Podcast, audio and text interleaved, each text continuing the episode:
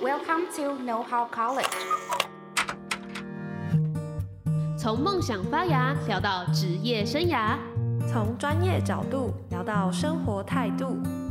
如果你是大学生，一定要收听《大学问》。大学问，大学生的大灾问。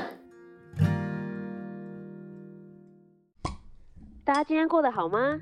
欢迎回来《大学问》，大学生的大哉问。我是主持人 Evan，我是主持人 Iris。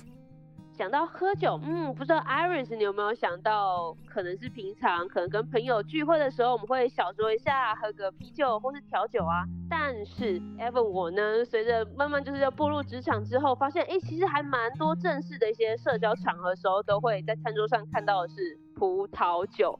然后不知道我们的听众是不是跟我一样，可能当我们走进高级的西餐厅的时候，哎，不知道我们今天看那个酒单，我们到底应该要配什么酒比较适合呢？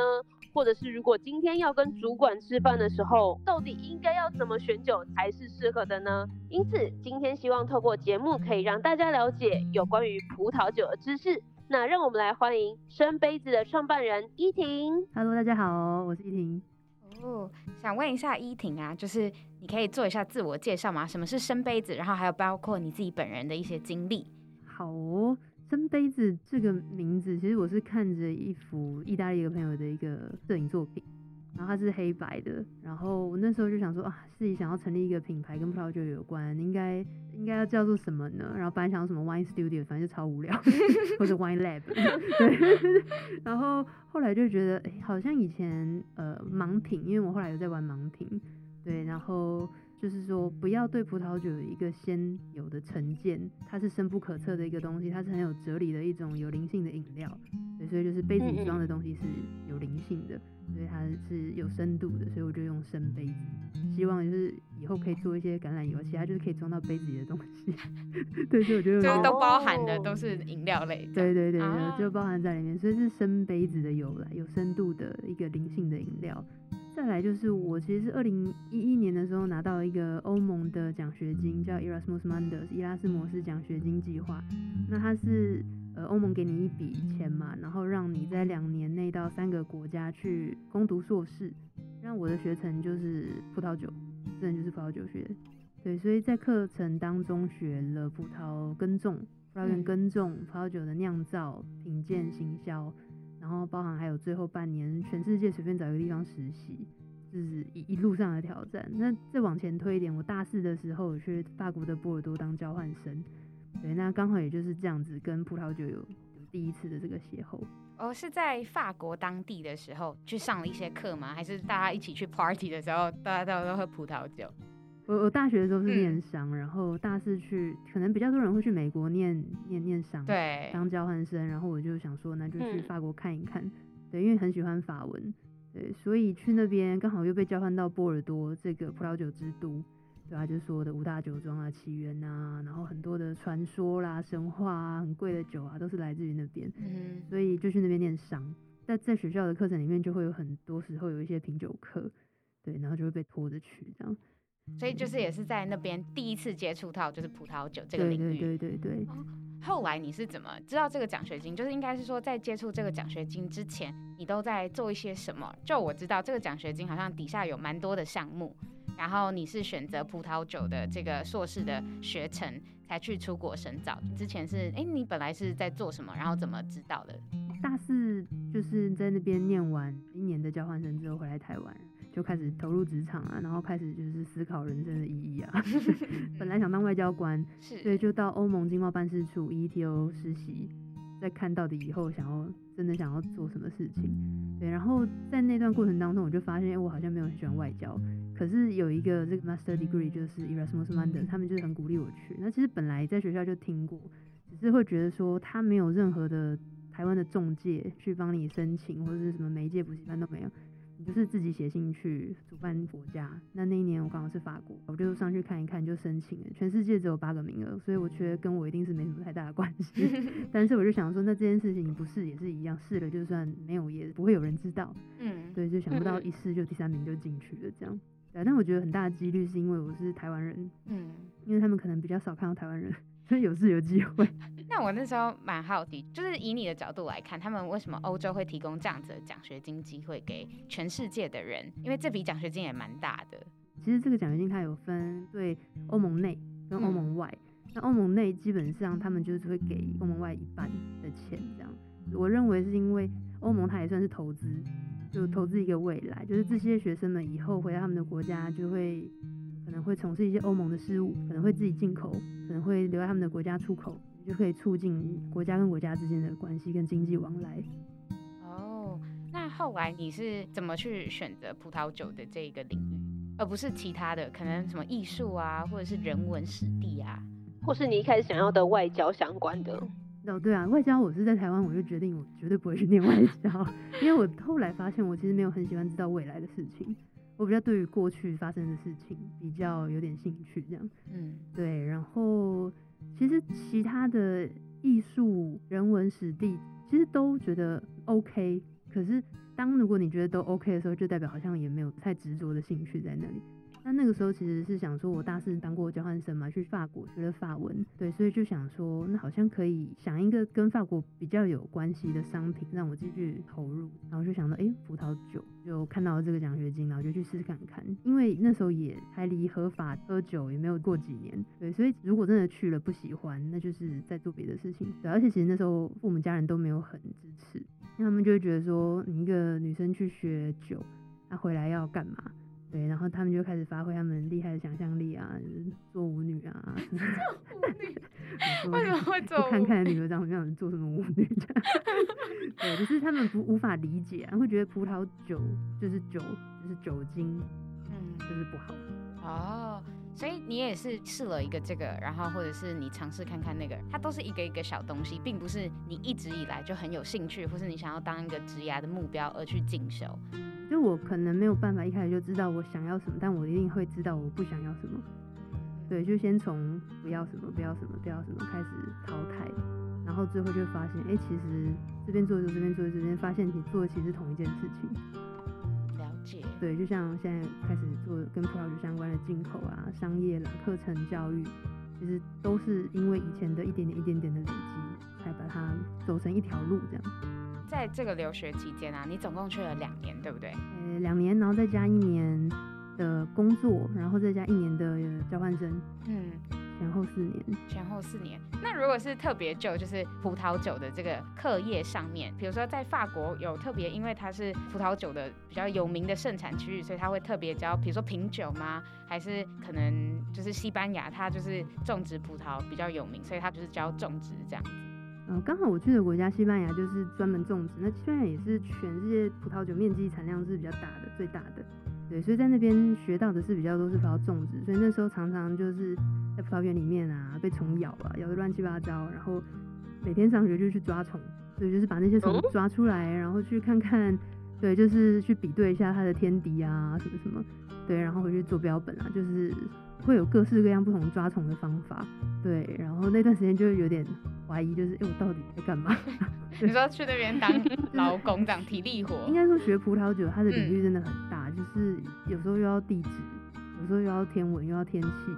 对，然后有时候又要点昆虫，然后酿造，又要品鉴，然后又要消费者的管理，就是这一块。哇，那那它是一个蛮蛮大的区域。它是一个什么都都包的，都都包的东西。所以在这个两年的，就是你的学程方面，也都是什么都教，就是都有包了。对，但每一个国家、每一个大学负责的专业的领域，就都有各自的分工。嗯、对，那在意大利就是酿造。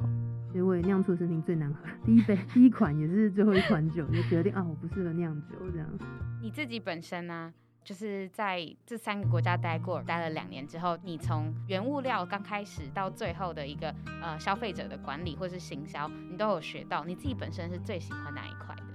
最喜欢我从种植这一块嘛，被虫咬，酿造觉得不好喝。对，行销行销跟喝啦，就是品鉴。嗯，这一块，然后销售其实也是导致我后来成立圣杯子自己进口起来葡萄酒，然后在呃在大学里面当就是从事一些教育葡萄酒的教育这一块比较有关系，也就是品鉴跟销售行销这一块。蛮好奇是因为过程当中有发生什么让你印象比较深刻的一些回忆吗？所以让你爱上了这几个领域？我觉得葡萄酒最大的启发应该是在最后西班牙的实习。我觉得每一次的相遇都是很有缘分。然后像葡萄酒，尤其是讲天地人人这一块，我觉得很重要。那这个酒庄它就是后来选到我，然后就交换名片嘛，跟两百家就谈到这一家。对，然后在那边我喝到了真的呃很性感的酒，很性感的酒。对对对对，对。什么叫做很性感的酒？就是你觉得是酒在喝你，不是你在喝酒。好难想象哦。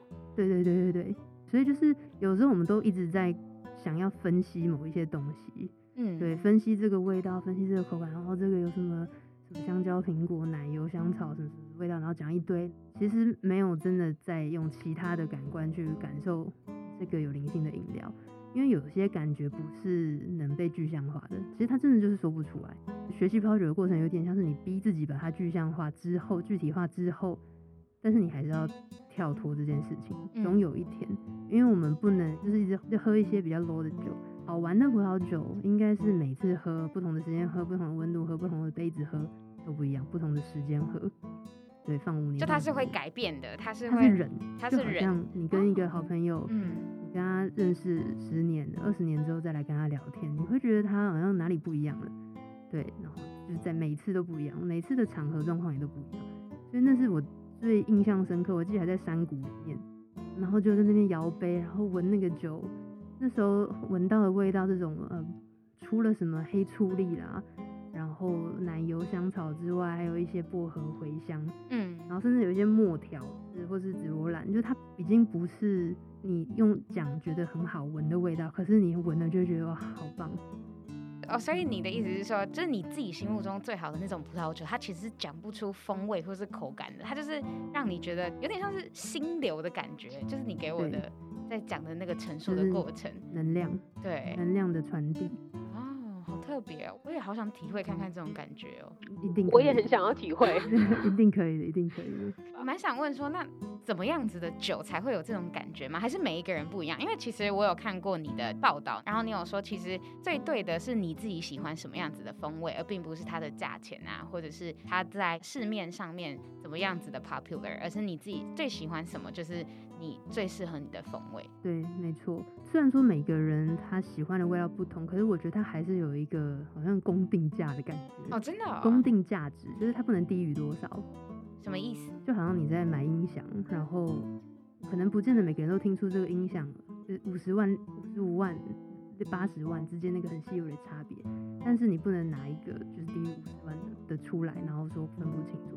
然后品质好，它还是有一个水准之上。哦，对对对对，所以有的时候当你的味蕾开启，其实我觉得每个人都有这样的，是天生的，它不是多少钱，然后喝多少酒，或者喝多少老酒去去历练的，而是你多放松，在跟自己的细胞对话，再让这个酒进入到你的身体里面。对对对，然后让这个能量，就你身体的能量跟这个酒是有共鸣的。我真的相信酿出来的酒，它所有的能量是来自于葡萄园，然后还有这些酒庄的人，嗯，好几代的家族传承，然后这些时间的磨砺。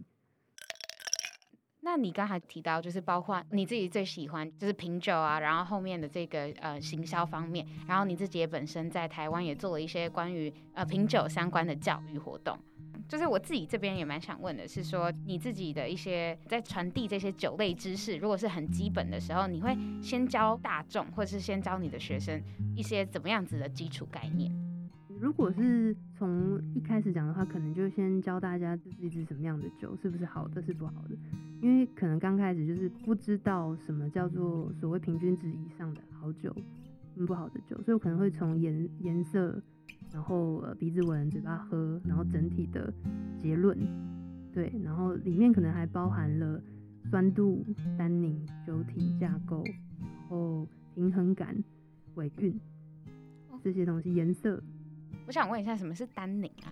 单宁它就是它来自葡萄籽、葡萄皮，有可能来自梗，然后它就是在葡萄酒里面，你如果把它喝到嘴巴里面，它会跟你口水里面的呃蛋白质产生一种摩擦。对对对，所以你会觉得涩，哦，所以它是一种涩感，它是一种涩感，可是那个涩感又是一定要有的，一定要有，呃，红酒里面哦，是基本上要有，嗯，对，所以有的话它才会有一种架构，它才可以也比较抗氧化，才可以放的比较久。那包含如果不是从葡萄本身取出来的单宁的话，那就是橡木桶。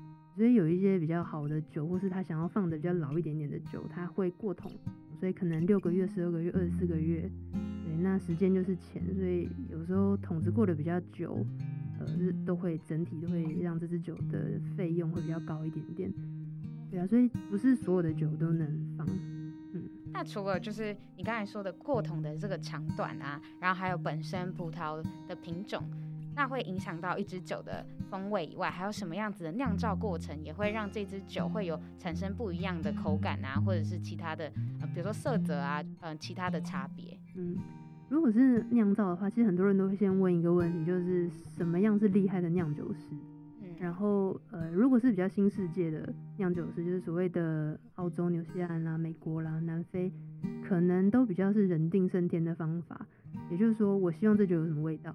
所以我就买什么样的商业酵母，这个是苹果口味的商业酵母，我就用这个酵母去发酵；香蕉口味的，我就用这个去发酵。所以做出来的酒十之八九是你是控制得出来的这个味道。对，那呃旧世界的法国、西班牙、意大利这些国家，他们的酿酒是比较是尊重传统跟大自然，所以不会用人工酵母。不会用商业买来的酵母，就是我们尊重这个葡萄本身的味道。嗯，它本身自己葡萄皮外的这些酵母，我们就是用最传统无为，可是又有点无所不为，因为你必须要确保整个整个它的土壤是干净的，然后不用杀虫剂，但是又不会就是整个烂掉啦这些。对，所以反而是好好的去尊重这大自然，然后把这个葡萄本身的风味酿造出来，这个我觉得难度是最高。对，所以就是这两种不同的方式，光是就概念来讲，就可以让葡萄酒的味道是完全不一样。当然还有一些细微的，譬如说，呃，要不要泡皮泡多久啦？要不要让要把它变成，或者说橘酒，最近比较流行，可能就是把白葡萄皮泡皮泡五天以上就可以叫橘酒，就是让它用类似红酒的酿造方法。对，但是因为白葡萄皮它怎么样都不会变红的嘛，所以就可能变得比较金黄色、橘色，所以就称橘酒。哦。就是白酒跟红酒，它们的酿造过程的差异是什么？就是只有泡皮，泡皮啊。对，那当然就白葡萄酿白葡萄酒，嗯，红葡萄酿红葡萄酒，但是红葡萄也可以酿白葡萄酒，只要不要泡皮，因为果肉的颜色都是透明的。只要有泡皮就会变成红酒。对，如果是红葡萄皮。这边除了就是有没有泡皮以外啊，那红酒跟白酒的差异是什么？嗯，另外一个观点可能就是单宁。因为白葡萄通常比较不会有什么单宁，所以刚刚前面讲到的色嘛。哦，因为皮会有涩感。对对对对对对对，哦，所以白葡萄酒通常我们比较不会去追寻一个很涩的白葡萄酒。嗯。可是红葡萄酒我们就会预料到它应该要有它的架构、它的扎实、它的酒体、它的浑厚，然后有一点点抓舌。嗯，除了葡萄酒跟白酒以外啊，就是我们常常市面上也会看到，比如说气泡酒或者是香槟。那就是也可以请依婷分享一下这两种的差异是什么？就酿造的话，的确也有两，嗯，其实不止两种，好几种不同上面的做法，酿造不同。那就地域上来讲也不同，就是所谓我觉得是行销啦。所谓的香槟，其实就是说一定要在法国的香槟产区酿造的气泡酒才能叫香槟。那所以你画出了法国香槟，譬如你去布根地酿气泡酒，就不能叫香槟。对，就一样在法国哦，所以是是不同地区的问题。地域，所以就是说，香槟它有自己的一个 patent，它有自己的一个专利，只有在这个领域里面酿出才能叫香槟。那当然，它还有一个很有名的，就是所谓二次瓶中发酵法。嗯、呃，那这种发酵方法做出来的气泡会比较绵密、比较细致，嗯，但是需要的时间跟工法也会比较复杂一点。所以香槟通常应该会比一般的气泡酒价格稍微高一点点。就是这两件事情就可以让他做很多的故事，对。那当然，像二次瓶中发酵法，很多地方也没有很多，但是也有别的国家在做，像西班牙，嗯，它就叫 Cava，就是 C A V A，对。但是价格就是香槟的一半以下，或者是三分之一嘛，嗯，对啊。所以香槟三千的话，Cava 一千，品种不同，但是做法一样，对啊，就会有差异。对对，就是我觉得比较是行销的关系啦。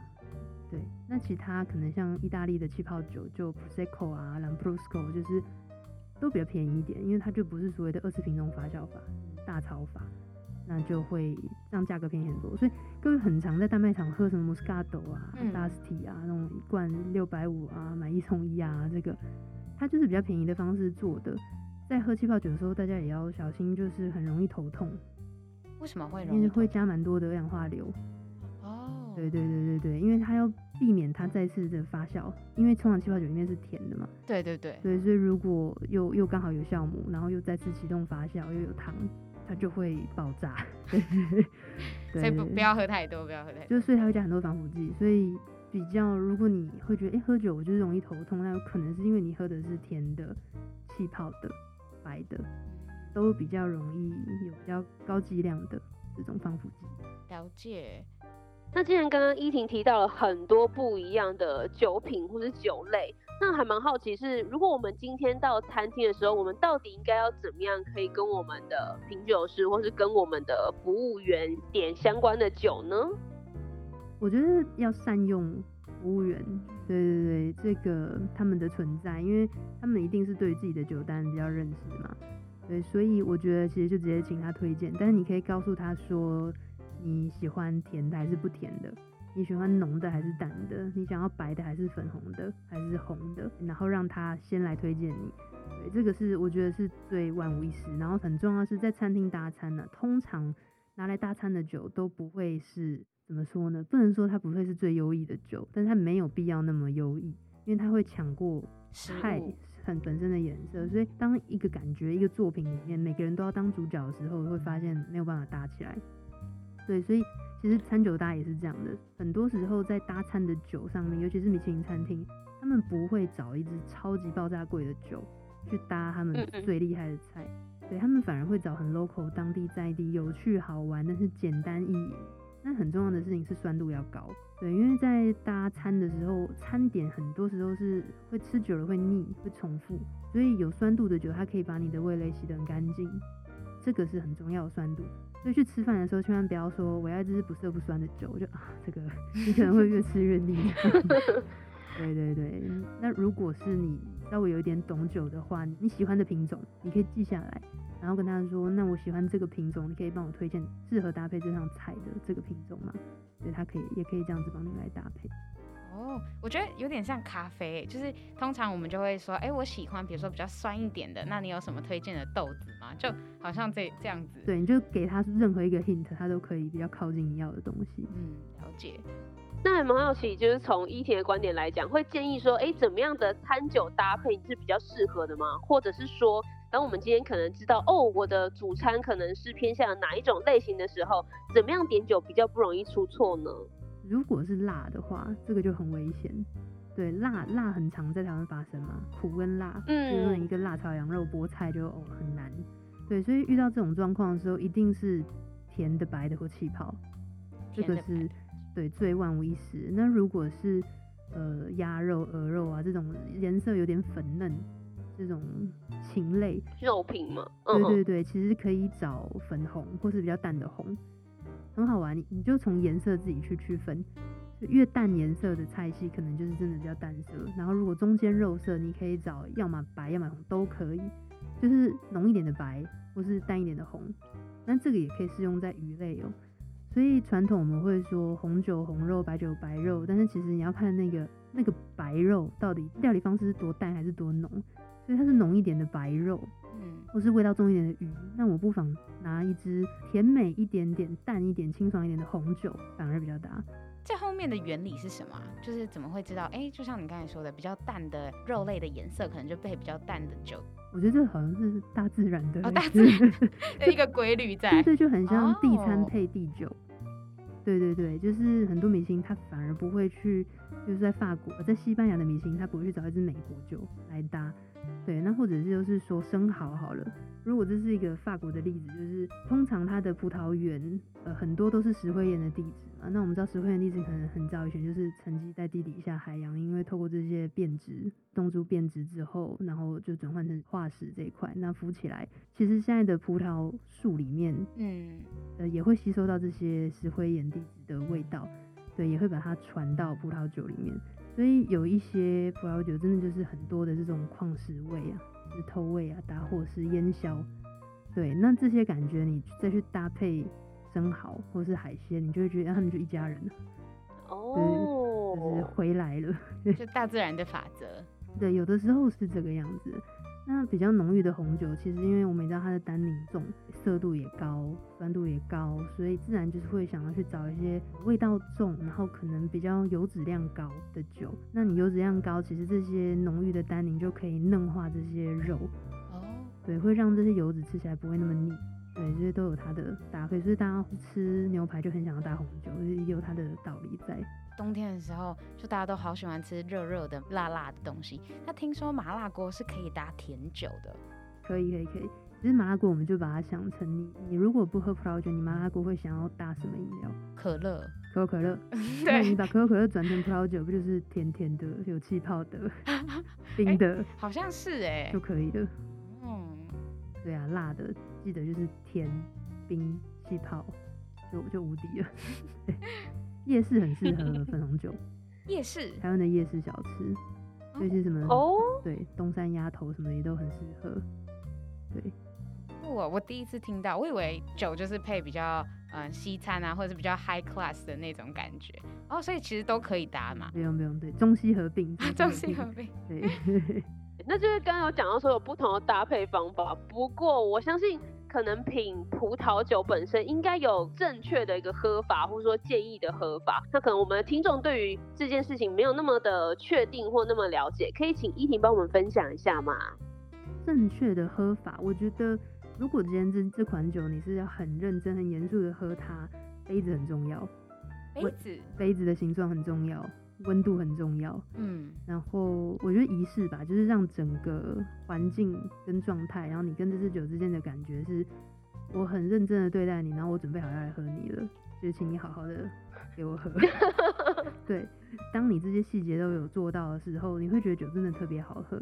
讲到温度的话，白白葡萄酒基本上呃十度十一度都是 OK 的，嗯，那如果是气泡酒，可能就要到七八度，就是让它气温再稍微低一点点，因为我们知道这个冰的出来，它的都会不断的在回温，嗯嗯嗯，对，所以其实不要太冰，可是也不要一开始就让它是很适合喝的温度，那就就就等于是越喝越难喝，就是应该要感受到它非常冰，然后。呃开始慢慢回温，然后整整段过程中，它这就跟醒酒一样。哦。对，就是有些人会觉得说，酒好像都要醒，然后有些人甚至会吹牛说，哦，这酒醒三天。我想说，我那边处了吧，就是怎么醒三天？对对对，所以反而有一些人的观点是说，你葡萄酒顶多就是半小时，除非是真的很硬的酒，就是什么巴罗罗啊，就是意大利的。的这种单宁非常重，然后过桶非常重、很强烈的这种酒，可能要醒个两三小时，对。但是基本上大部分的酒，十分钟、半小时，你醒到一个程度，让它在你的杯子里面继续醒，对。那这样子你才可以感受到它还没有完全开，然后到很开，然后到已经开过头了，慢慢走下坡，就是跟它走一段路这样，这个是是好玩的。可是你看，我们刚刚讲的这么多东西，都必须它是在一个大家都准备好要来好好的品尝这支酒的状态才会被发生的。那如果是要去 KTV，什么都喝不到，对吧？KTV 大家应该都喝啤酒。对对对，所以很好玩，就是为什么啤酒跟葡萄酒它会被变成两个完全不一样的世界哦，就是喝的人、喝的场合，对啊，喝的对象，嗯嗯，对。那刚才依婷也讲了这么多关于品酒啊，还有包括自己留学的一些知识，这边也想要就是问一下说，如果说对于就在台湾居住的我们，我们如果想要认识酒类，如果是酒类零基础的人，那我们要怎么入门呢？就是有没有一些自学的书啊，或是线上资源？其实现在越来越多线上葡萄酒课程，我书也很多啦。然后我在一开始学酒的时候，我是从品种开始记忆起。然后我们知道有一些可能大家会说七大品种，嗯，对，白的、红的，可能比较常听的就是 Chardonnay 啊、Riesling 啊、Sauvignon Blanc，然后红的可能就是 Cabernet Sauvignon、Merlot、Shiraz、Syrah、Grenache，就是这一些比较常喝到的，不管是旧世界、新世界都有的品种，从这些品种开始收集起，对，所以你就说哦，我今天的目标就是 Shiraz，好，那我就去找世界上不同的 Shiraz 来喝，然后每次就帮他自己做一个品酒笔记。然后你的结论一定要给他打个分数，或者是说你喜欢或不喜欢，这样你才会记得你喜欢的是什么味道。刚开始一定会一直写一些一样的字，例如就是啊，莓莓果味、花香，莓果味、花香，对对对。嗯。可是到后来，你就会越来越知道要写重点，因为葡萄酒的味道类似重叠的东西是有的，只要是记得说哦，辛香料，或是龙眼干，或是菠萝蜜，对这种记忆点比较高的词汇，你就会慢慢越来越用自己的方式去把它写下来。对，然后这是一种训练。那当然，影音啦，然后书籍啦，就是很多知识都可以看。可是你刚才讲到的一些，就是你说可能会重复，都是果香或是花香，然后到后面才会有比较一些像你说的龙眼蜜啊这种比较类似高级的字眼出来。可是这跟我们本身的味觉有没有关系啊？可能大家都说哦，我是木嘴木嘴，可能讲不出他们的差别是什么。那这样我要怎么去做笔记？就是其实一开始一定会要想半天，可以找一些书籍上面它有一些对这个品种的介绍。嗯，所以你就可以用对照的方式去说，哎、欸，这个 Shiraz 有皮革味吗？动物皮毛味吗？你、oh. 就去对照，嗯、oh.，对，去用对照的。然后你喝了很多次之后，用不同的酒去验证这个品种的词汇。然后你验证多次之后，它就会变成你的脑子里面的 database，就是哦，原来这个味道可以被这样子形容，这个味道是这样形容。而且其实葡萄酒的味道它不是真的很单一，香蕉就整罐都是香蕉，不是，它是 只要有一点点。对，一点点都可以说，而且这个是超级主观的东西，所以你只要不要差太远，其实说了都有道理，而且说不定你说了反而会让人家觉得哦，真的有诶，就是你提醒了大家。对，因为可能你非常讨厌塑胶味啦，或者你非常讨厌椰子味，那你对这东西特别敏感。对，所以反而是这种自己去验证之外，跟别人互相交流，然后这些品酒的活动、盲品的活动，对，喝多了聊天一下，就会慢慢的这些词汇量会存在你的脑海里，包括这个味道。我真的很喜欢吃什么东西就闻，然后去花市就去闻哪一种花，然后去买果酱，一些什么黑醋栗的果酱就买回来闻。对，松露，好，那是什么什么味道，就好好的去闻它。我 对于风味其实蛮意外的，但因为其实我之前在学习咖啡的时候也很常遇到，就是那种风味叙述，其实觉得蛮困难的。我也觉得，对，然后就会觉得像平常在看可能酒类，它那个后面的叙述就会有非常非常多种不同的风味，然后有时候会想说，嗯，这个好像有，又好像没有，然后是这个吗？嗯，好像是又不是很确定，甚至是有时候会出现一些可能。我们根本就不确定它本身食材是什么样味道的，所以当它变成在酒类的叙述里面的时候，好像变有点障碍。那这些如果是透过书籍的话，也会有帮助吗？我觉得透过书籍是让你知道可能性，就可能会有。对，所以我觉得当在品酒的时候，当然还是要自己。的感觉，对对对，就是说，哦，这品种可能有这味，但是这支没有，那你甚至就可以批评这个酒啊，不经典，没有啦，是不是？开玩笑，但是蛮蛮多人就是，这是在盲品的时候会出现的事情。嗯，盲品就是把葡萄酒全部统一，譬如说被用布包起来啦，就是主要就是倒到你的杯子里面，然后你要去猜它的国家年份、产区品种，那这个就变成说葡萄酒在选择上面，你就要选择一个所谓很经典，这个品种要有什么味道。然后这个品种在这个国家的这个年份，甚至这个酿酒师要有什么样的味道？对，那有时候大家公布答案的时候完全猜错啊，就会骂不经典。这个就是你可以看了很多很多的书，然后收集很多的资料库，然后自己的验证之后，然后再给他一个评论。但是真的没有所谓绝对的答案。所以我觉得在葡萄酒世界最重要的是这件事情。所以也没有所谓的对或错，或是这个是百分之百超级好喝，这个是百分之百超级值得这个价格，这个超不值得这个价钱，就完全都是自己在说。那如果这边请依婷推荐学习酒类的书，那你有没有一些可以推荐的？我觉得就是城邦积木文化，他出的所有的葡萄酒书都非常走在时代的前端。对，所以他的所有的书，其实大家就去查，就城邦出版面积木文化都很多。那我觉得有一本叫《法国葡萄酒》，这种是餐饮学院的一些教科书。那很多人在学葡萄酒，都还是会先从法国开始学起，因为它的资源还是比较多啦，书籍还是比较多。如果你不是很喜欢看很深色的这些书，就可以有一些漫画。哦，有漫画哦。有有前一阵子的《神之拿》，对对对。那我觉得现在最近也开始出，像积木最近出的。葡萄酒漫画有两本，一个在讲酿造，一个讲种植。所以就是我现在都逼员工们，就是一定要好好恶补一下。就读啊，我们读书会就读漫画。对，就是这个也也蛮不错的。